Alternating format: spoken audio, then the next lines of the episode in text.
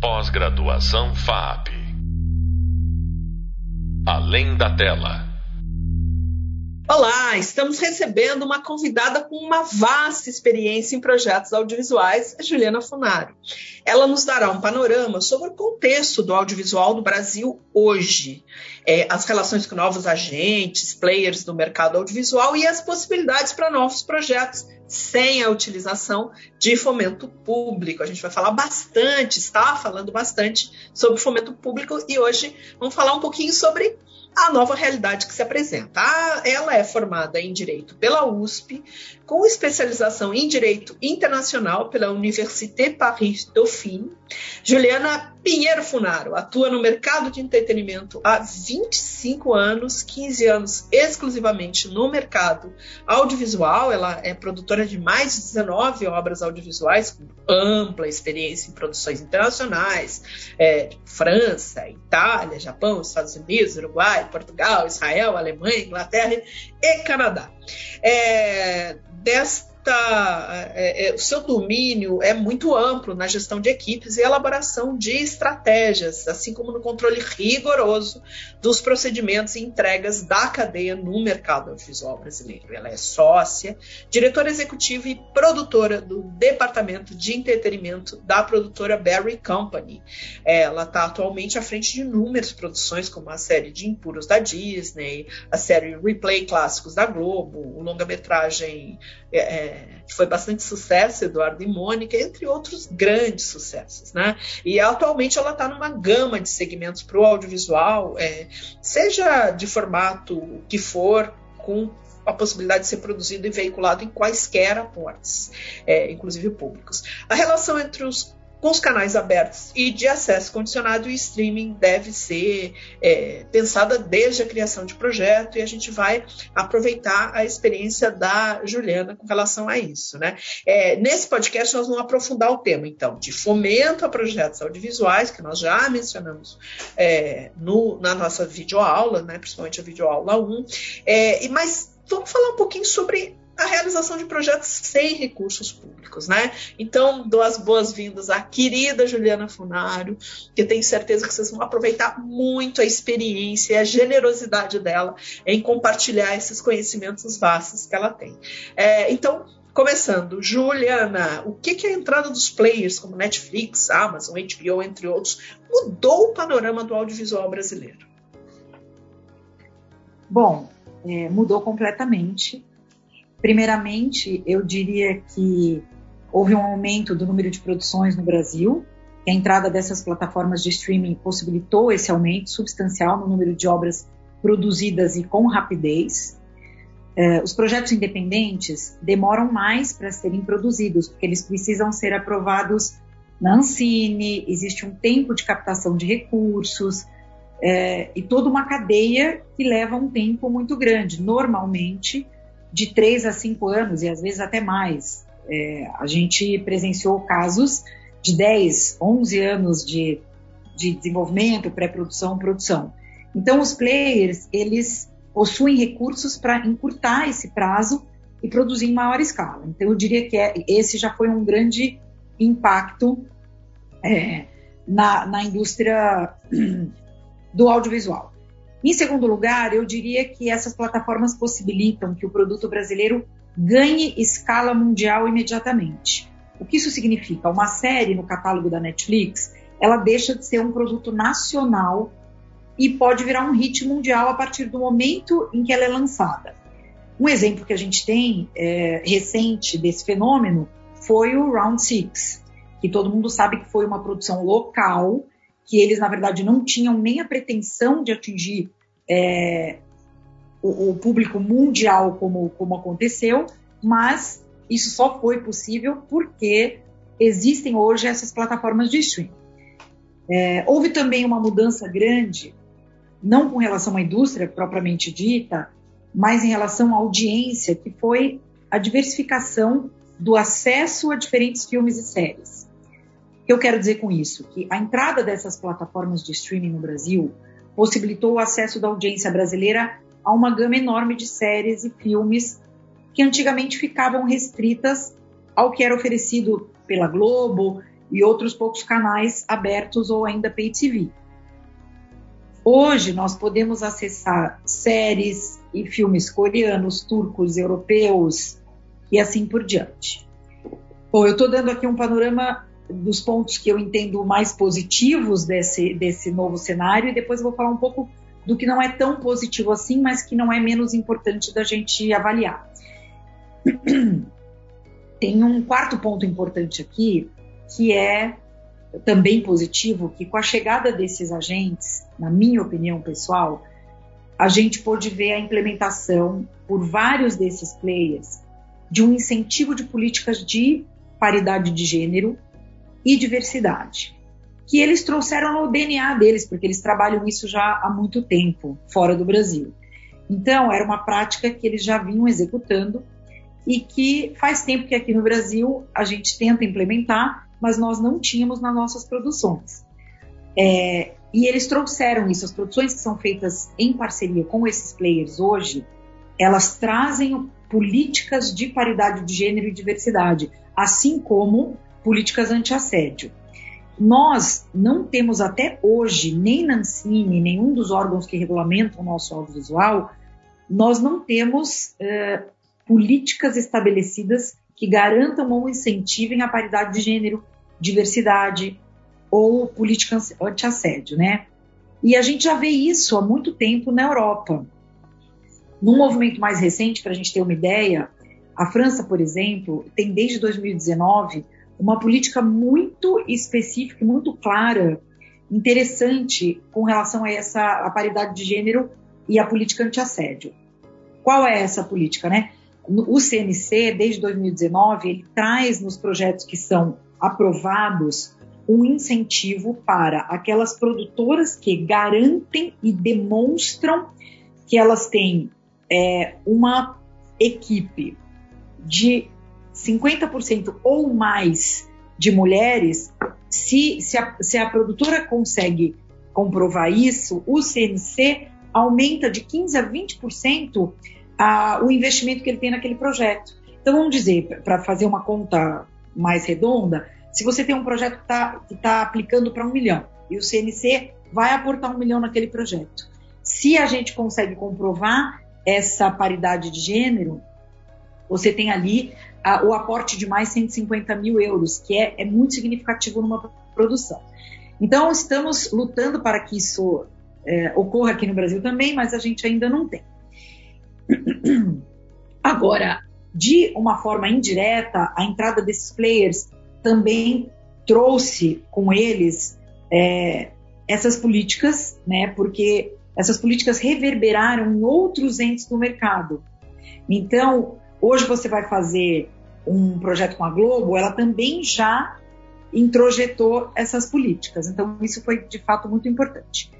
É, um quinto ponto foi a possibilidade de uma cauda mais longa dos produtos brasileiros, que antes saíam do cinema e não eram mais assistidos em grande escala, é, ou eram muito pouco assistidos, né? Hoje, esse filme, depois dele ter sido produzido e assistido, ele pode ser, por exemplo, licenciado pela Disney, Netflix, Amazon, enfim, é, e alcançar um público maior. Eu, por exemplo, na produtora, tenho alguns exemplos disso. Nosso filme, agora, que recém-lançado, né? Eduardo e Mônica, ele passou pelo cinema, teve um público excelente, né? É, no, ainda no período de pandemia, foi a segunda maior bilheteria desse ano, de 2022, e depois que ele saiu do cinema, ele poderia ter a, a, o acesso ao filme poderia ter diminuído significativamente, mas ele foi para diversas plataformas, como Globoplay, enfim, todas as grandes plataformas. E ele continuou sendo muito acessado. Ele estava na semana passada, não sei se continua essa semana, mas ele estava número um da Globoplay, por exemplo. Então, é, essa cauda a, cauda fica mais longa da acessibilidade aos nossos projetos, às nossas produções. É, ainda nos, nos, nos, pontos positivos é, do, que sofremos né, com a entrada desses players, eu diria que a mudança na dinâmica das produções. Nós tivemos que adotar padrões internacionais é, muito rígidos. A indústria se profissionalizou com a entrada desses players. Do meu ponto de vista, teve uma mudança muito positiva nesse sentido, porque esses novos agentes e parceiros, é, eles vinham com um modelo muito profissionalizado, tanto das equipes técnicas quanto dos criativos. Então, porque aqui no Brasil o mercado audiovisual durante muitos anos ele foi muito informal. Isso vem mudando ao longo dos, dos anos, mas ainda assim continuou muito informal e ainda é um pouco informal. E com a entrada desses players, os produtores tiveram que se capacitar para as entregas exigidas por eles. Esses players possuem um padrão internacional de dinâmica de compliance muito restrito e exigente. E os criativos também tiveram que se profissionalizar, porque antes o maior parceiro que a gente tinha era a Globo, e para atender aos, aos canais que tínhamos e a Globo, é, nós tínhamos menos profissionais qualificados. Hoje, os criativos brasileiros precisaram, eles, eles precisam concorrer com todos os criativos do resto do mundo. Então, resumindo, porque eu não sei se eu fui é, claro o suficiente, eu acho que houve uma profissionalização dos técnicos e dos criativos, roteiristas, diretores, é, é, fotógrafos, diretor de fotografia. Então, tem uma gama grande de profissionais que precisaram se profissionalizar para estar tá num nível internacional de concorrência. Ah, Juliana, eu, eu queria entender um pouquinho o que, que esses novos agentes esperam de um projeto audiovisual. O que, que, o que, que essas pessoas, como é que elas têm que se relacionar com esses agentes? O que, que esses agentes estão esperando dos projetos?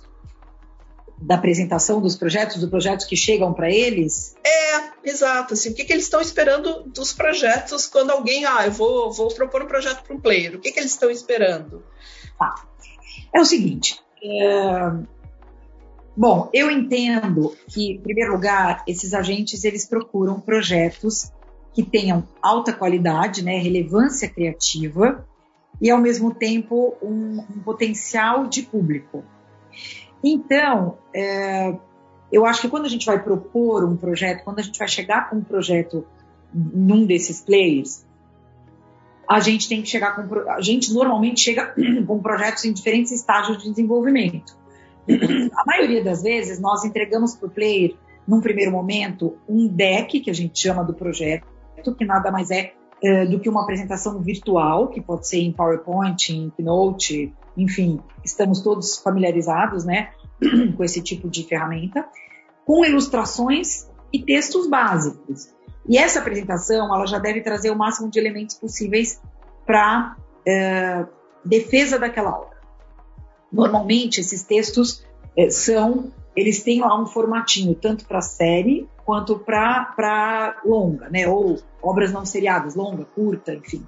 Uhum. Então, para as obras seriadas, a gente, a gente apresenta esse deck é, com essas, essas referências visuais e eles têm, em termos de textos, uma apresentação, logline, sinopse da série, a sinopse dos episódios, um conceito que inclui, que inclui um pouco a abordagem, a indicação já do tom, referências de pelo menos dois projetos que se assemelhariam ao que você gostaria de produzir, descrição de personagens principais, e acho que é isso para a série. Para as obras não seriadas, a gente tem a apresentação, também com aproximadamente 700 caracteres, logline, sinopse curta, sinopse longa, o conceito também e referências, tá? Além da descrição dos personagens principais. É, e o que eu diria é que o que você deve ter em mente é que esses players recebem uma quantidade enorme de projetos diariamente. Então, você tem que ter é, uma defesa muito bem estruturada. O que, que eu quero dizer com isso? É, eu acho que a gente precisa de mais narrativa e menos literatura nos materiais que são apresentados. Tem muito é. projeto que vem com ótimas intenções, mas são coisas como é, a personagem vai entender que precisa se responsabilizar por suas escolhas. Isso é muito vago para um player, sabe? Você, você, a personagem é, perdeu um grande amor porque preferiu se dedicar ao trabalho, não ao relacionamento, descrito numa cena. Isso diz a mesma coisa, mas é narrativo. É preciso ser claro e trazer narrativas e não só intenções, entende? É, é isso. É interessante. Ô, ô, Juliana, isso é um dos erros, né? Quais outros erros que é possível, que se deve evitar? Eu acho que a gente tem que evitar qualquer erro, porque a verdade é que os players são muito rígidos nessa, nesse pitch, né? Quando a gente vai fazer uma apresentação, a gente tem que estar extremamente bem preparado. Eu, infelizmente, já assisti apresentações terríveis e, felizmente, já assisti, já, já fiz e assisti boas apresentações. Acho que a gente erra e acerta, mas é, o que eu vejo muito é a apresentação de projetos que não contém todos os elementos necessários, tá? Como eu falei acima. Uhum. É, que é uma boa pesquisa visual, textos completos, referências, ideias pouco desenvolvidas é um erro clássico. É, um erro grande também que eu vejo é a pessoa que vai apresentar, ela quer agradar o player. E aí ela começa a apresentar o projeto dela e ela percebe uma cara esquisita, o, olhar entre os executivos ali daquela plataforma, e aí ela começa a querer agradar, e aí eu vou dar um exemplo. Ela defende que a personagem principal dela vai ser uma feminista e que o projeto é todo baseado nessa narrativa. Aí um executivo pergunta com uma cara meio torta: Ué, mas por que feminista e não uma, uma, uma, uma menina que gosta disso, disso, daquilo? Aí o, a produtora, para agradar, muda toda a narrativa. Nossa. A gente pode adaptar. A gente Sim. pode, desde uma feminista, escolher outra coisa. Isso é um erro clássico, eles fazem de propósito. Você tem que levar até o final a defesa daquilo que você acredita e não mudar a tua narrativa para agradar o player na, na, metade do caminho, sabe? Sim. Ô, ô, Juliana, e assim, só voltando um pouquinho, o que, que tem que ter um projeto, você acha que deve ter alguma estimativa de orçamento é, na hora, por exemplo, o canal? É legal ter? Eu acho que assim, não é fundamental, mas é muito importante.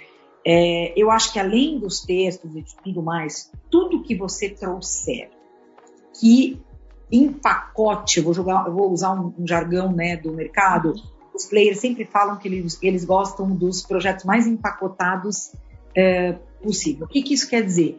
Se você puder trazer já indicação de elenco, diretor, roteirista, se você puder trazer uma estimativa de orçamento, tudo isso faz com que eles enxerguem melhor aquele projeto é, e o que ele vai virar e o potencial dele no mercado. Então, eu acho que todo elemento a mais é importante. O básico do básico é você ter aquela estrutura que eu falei ali. Mas eu acho que todos os elementos que você já puder trazer são importantes e um elemento, em termos de custos, obviamente, o budget também é, é, é muito importante. Interessante. Voltando um pouquinho, Juliana, a essa questão do que, que ele muda, né? É, você acha que houve uma mudança na construção das narrativas?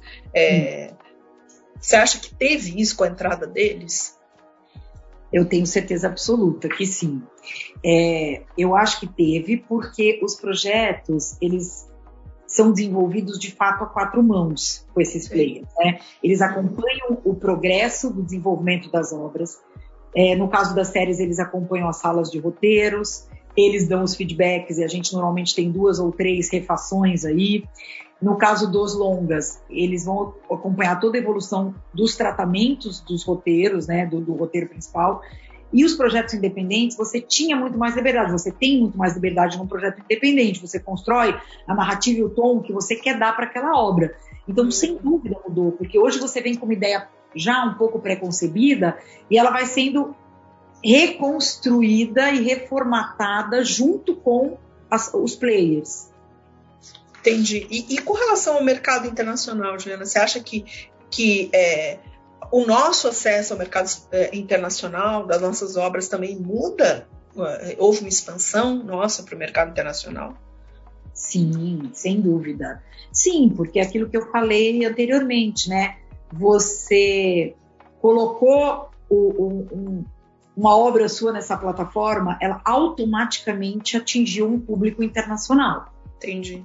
Né? É, é automático. Nas obras uh, independentes, você tinha que, primeiro aos festivais, você tinha que ganhar uma série de espaços para que aquela obra ganhasse o público internacional. As plataformas tornam isso uma coisa automática.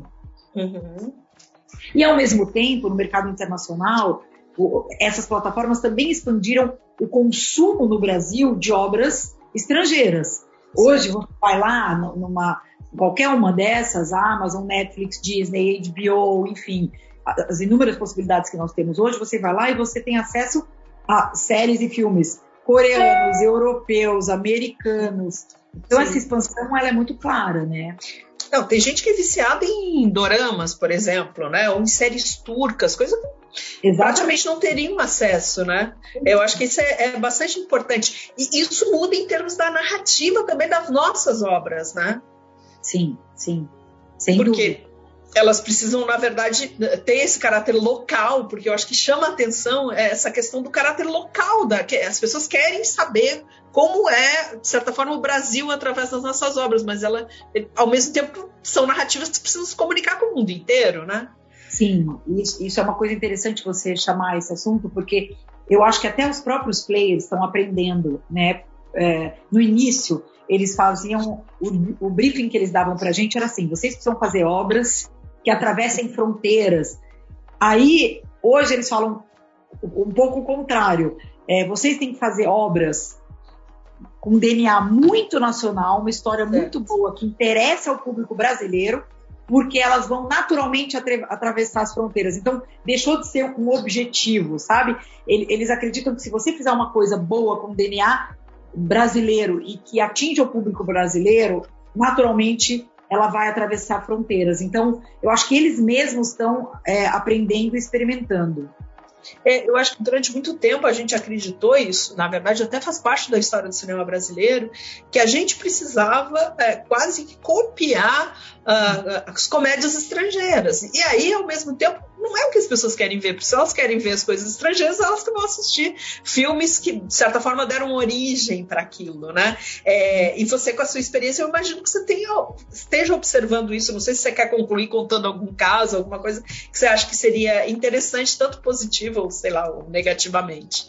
Olha, eu acho que é, a gente aprende muito com essa, com essa, com esse intercâmbio, tá? Uhum. E a gente, eu acho que, por exemplo, eu tenho Impuros é uma série nossa que a gente já está indo, enfim, estamos filmando a quinta temporada já e, e é, desenvolvendo a sexta, né? Indo para o desenvolvimento da sexta. Então foi uma série de muito sucesso e que é, a gente fez para um público brasileiro.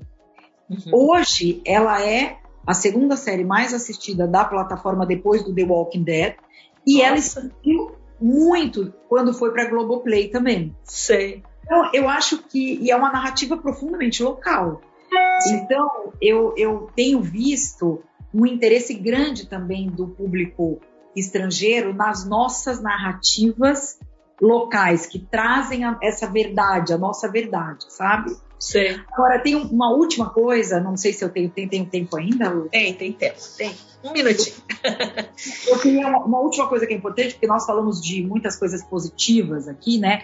Mas tem um ponto é, perigoso e uma provocação que eu gostaria de trazer aqui, que é importante, que é o seguinte: a entrada dos players, ela, ela, ela, ela, ela traz uma mudança de paradigma da produtora como proprietária das obras produzidas para prestador de serviço. Uhum. Então, a gente está tentando mudar esse paradigma hoje. Mas os projetos independentes, eles reservavam o mínimo de 51% dos direitos patrimoniais para os produtores independentes. E os projetos produzidos junto aos players, em 98% dos casos, a produtora fica com zero de direitos, sabe? Então Sim. você deixa de ter um ativo intangível. Você deixa de ser dono do seu projeto, da sua obra, e passa a realizar o que a gente chama de production service. Então, eu acho a gente vem brigando muito para mudar esse cenário. No último projeto que a gente fechou agora com a Amazon, a gente conseguiu 14% de revenue share, que é um feito no Brasil. Não é nada, não é nada perto do que a gente tinha, mas a gente tem é uma luta que é importante a gente comprar, sabe? Porque certo. senão a gente vai acabar virando só é, vamos fazer serviço de produção. Uhum. É, isso é muito importante mesmo. Quer dizer, é mais uma luta, além de tantas outras, né? Que na verdade no audiovisual a gente vive numa batalha praticamente constante. É, Juliana, eu queria muito agradecer. A gente teria, nossa, horas e horas de podcast aqui para falar, porque você realmente sabe muito do assunto e, mais uma vez, eu sempre falo isso, é muito generosa no compartilhamento disso, né? Principalmente para quem está começando, é, é um luxo isso, né? Porque durante acho, muito tempo as pessoas é, reservaram para elas todo o conhecimento e não expandiam, né? No seu caso, você conta coisas, você realmente é, traz essa experiência para nós e isso é inestimável. Então, mais uma vez, eu queria agradecer. Eu que agradeço. Eu que agradeço a todos vocês. É um prazer. Eu adoro dividir experiências. e, e, muito obrigada. Obrigada novamente, Juliana. É, bom, então nesse podcast nós discutimos as possibilidades de realização de obras audiovisuais sem fomento público e, e com relação aos novos players, né? Já, já não são tão novos players assim, mas com relação à história do cinema, a gente acaba dizendo que são os novos players mesmo. E a gente te, contou com essa super especialista, generosa, inteligente, talentosa, Juliana Funari. Bom, e agora que você já conhece as possibilidades é, de fomento diverso, está na hora de começar a preparar seu projeto, que nós vamos aprofundar nas nossas videoaulas sobre formatação de projetos e também no nosso uh, hub de leitura. Bom, esperamos a vocês nos nossos próximos podcasts também sobre o Fundo Setorial do FSA com Vera Zaverucci. Até lá! Pós-graduação FAP. Além da tela.